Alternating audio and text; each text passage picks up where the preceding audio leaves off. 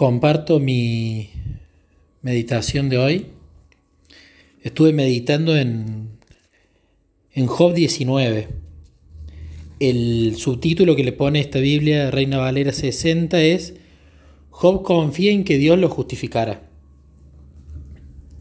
Habla un poco de todo. Cuenta cómo las otras personas ya lo agraviaban a Job, hablaban de lo que no sabían, opinaban de lo que le pasaba.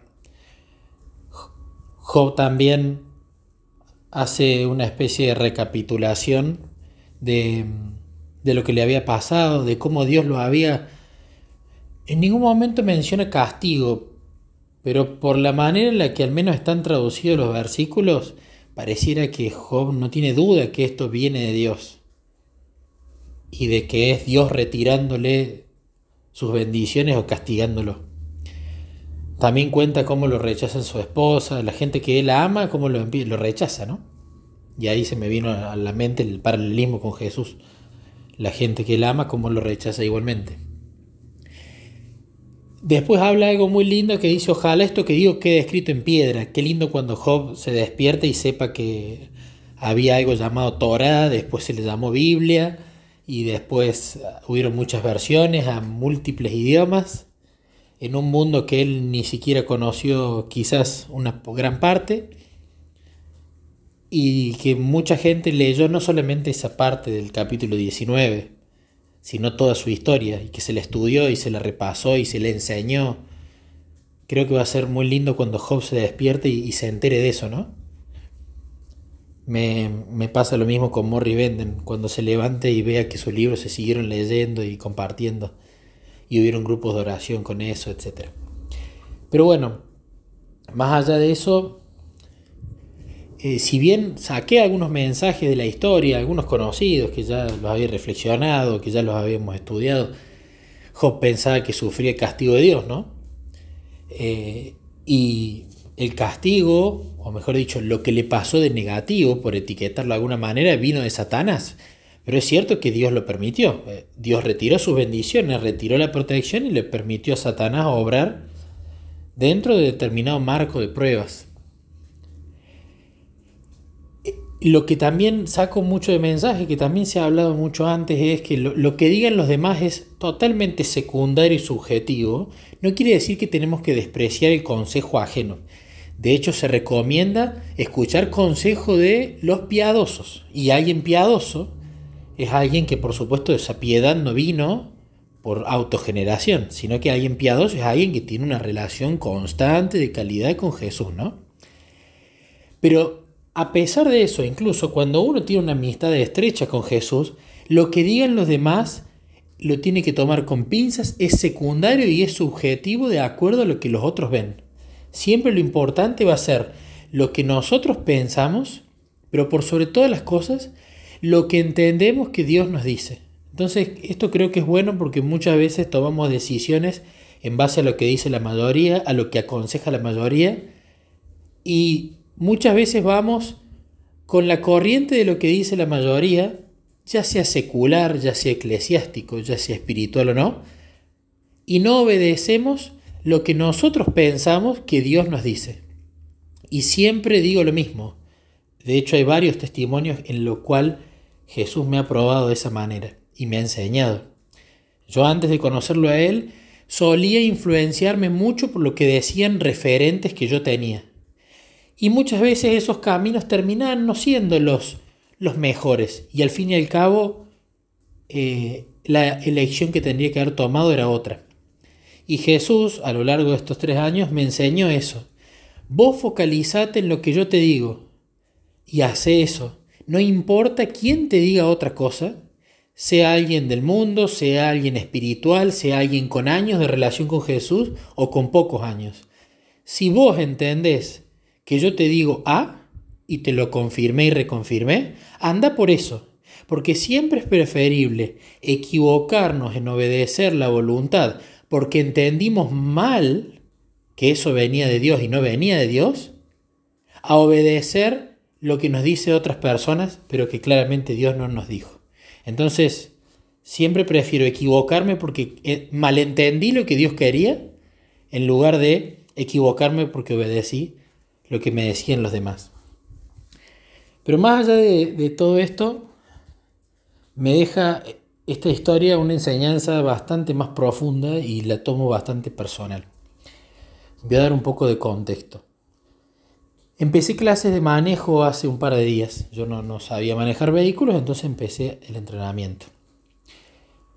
En la primera clase, como quien dice, el, la persona que enseñaba, tiene 27 años enseñando, así que hace mucho tiempo que es profesor de, de manejo, y él me dijo, te voy a decir algo cuando terminó la primera clase. A mí me han tocado muchas clases distintas de alumnos. Alumnos que necesitan mucha repetición para aprender, alumnos que aprenden viendo cómo lo hace el otro, pero vos estás, estoy seguro, y corregime si estoy equivocado, que sos un caso de alumno particular porque aprendes de esta manera. A ver, entonces lo escucho. Y me dice, vos necesitas entender el por qué o el para qué de las cosas que yo te voy a enseñar para ahí aprenderlo. Y tal cual, a mí me pasa exactamente eso. Necesito entender el, por ejemplo, el cuál es la función del embrague por qué pusieron un embrague y no otra cosa, el para qué, el por qué, su propósito, para así luego se asimila en mi mente, en, mi cerebro, y así entiendo cómo usarlo. En mi profesión me pasa lo mismo. No puedo usar lo que no entiendo cómo se usa ni para qué se usa. Cuando entiendo no solamente el manual de instrucciones, sino todo lo que está por detrás, ahí es como que internalizo eso y lo puedo utilizar de una manera correcta. Cuando esta persona me dijo eso, me volví charlando con Jesús las 10 cuadras que restaban para volver a casa. Y venía charlando con Jesús y le digo, es cierto Jesús, porque cuando yo no había entendido bien la obediencia por fe, a pesar que la había leído mil veces, no lo internalicé y seguía tratando de vencer el pecado. Cuando en ese libro Obediencia por Fe de Morris Benden vos Jesús me mostraste realmente qué era la obediencia por fe y cómo operaba, y yo entendí el mecanismo, entendí que era también un regalo la obediencia y que yo tenía que esforzarme por charlar más con vos en lugar de, de obedecer. Hizo mi mente ese clic y todo cambió, ¿no? Porque terminé entendiendo, terminé ganando a través del Espíritu Santo el entendimiento para entender eso. Entonces me volví contento. Pero la historia de Job en cierto sentido, me muestra una realidad distinta. Podemos decir que Job había alcanzado la perfección de carácter. De hecho, eh, lo que Dios permite que le ocurra a Job no era para testimonio para Job, era para testimonio para las infinitas creaciones de Dios, los ángeles, los seres de otros mundos, de que vieran que no solamente Job parecía justo, sino que realmente lo era por la relación que tenía con Dios y Dios permitió que se lo probara para que se viera que ante la falta de dinero, de propiedades, de que la gente que él amaba lo rechaza, Job todavía seguía estando con Dios y que no iba a cambiar, porque no había una diferencia entre lo que Job mostraba externamente y lo que él era internamente. Pero si bien Job había alcanzado la perfección de carácter, ¿sí? hay algo que a mí me anima mucho y por otro lado me desanima. Job no entendía nada, no, entendía que Satanás estaba haciendo algunas acusaciones en contra de él y que Dios estaba permitiendo estas cosas para probarle a todas las creaciones y los mundos no caídos cómo realmente era la justificación por la fe a través de Job, ¿no? Que estaba operando el Espíritu de Dios a través de Job. Pero Job no entendía el por qué o el para qué. Y Job me parece que, por como se lo describe en el libro, era una persona que necesitaba entender el por qué y el para qué de las cosas. Él empezó a escudriñar, a ver, ¿fue algún pecado mío? ¿Fue algún pecado de mi familia? Eh, dejé de, diezmar, dejé de ofrendar, dejé de ser generoso, me seguí relacionando con Dios, robé algo, eh, pequé en algo contra el Creador, eh, algún pecado de omisión, y no encontró nada, y no entendió, y empezó a pensar y a pensar. Incluso hasta tuvo que escuchar y soportar todos los consejos de los amigos y él claramente, argumentando y pensando, se dio cuenta que los consejos de los amigos no tenían cabida, eran cualquier cosa, era palabrería barata. Pero Job sufría. Y yo creo que Job sufría no tanto como debe haber sufrido seguramente porque la gente que él amaba ahora lo rechazaba, o porque las propiedades, el dinero, el estatus que alguna vez tuvo, no lo tenía, o porque los amigos lo, lo agraviaban más todavía. Yo creo que él sufría porque él amaba a Dios y no lo dejó de amar por eso, pero sufría más porque no entendía por qué eso estaba ocurriendo. No lo entendía y le daba vueltas y no lo entendía y Dios no se lo explicaba. Es como que la ignorancia mata, ¿no? Pero realmente el, el sumum, el punto más importante de la confianza, es realmente obedecer y mantenerme con Dios a pesar que tenga los ojos vendados, a pesar que no entienda nada, ¿no? Y esto creo que fue la gran prueba para Job y que de Yapa fue una prueba para todo el universo de que Job era realmente justo por la fe, es decir, la confianza que tenía en Dios. Lo que me desanima un poco es que seguramente Jesús va a tener que trabajar mucho en mí porque evidentemente lo utilizó este profesor de, de manejo para mostrarme que yo opero bajo tener que entender todo lo que hago, por qué, para qué, cuándo, cómo, bla, bla, bla, bla.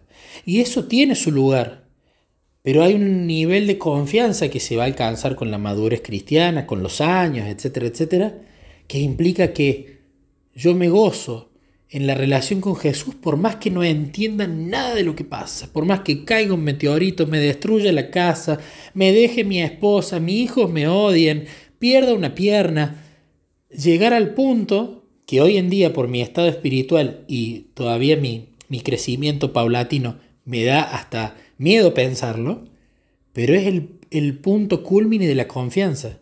Confío en Dios sin importar lo que mis sentidos me muestren está ocurriendo. Y realmente lo que sí me anima es que la perfección de carácter no implica que yo voy a conocer y entender 100% el por qué me pasan las cosas.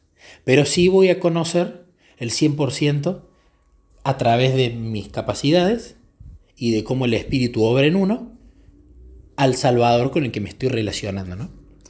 Así que bueno, me gustó esto, me dejó una lección y realmente me, me sirve para empezar a querer dejar de analizar tanto todo lo que ocurre, a ver si esto lo permitió Dios y por qué o por qué no.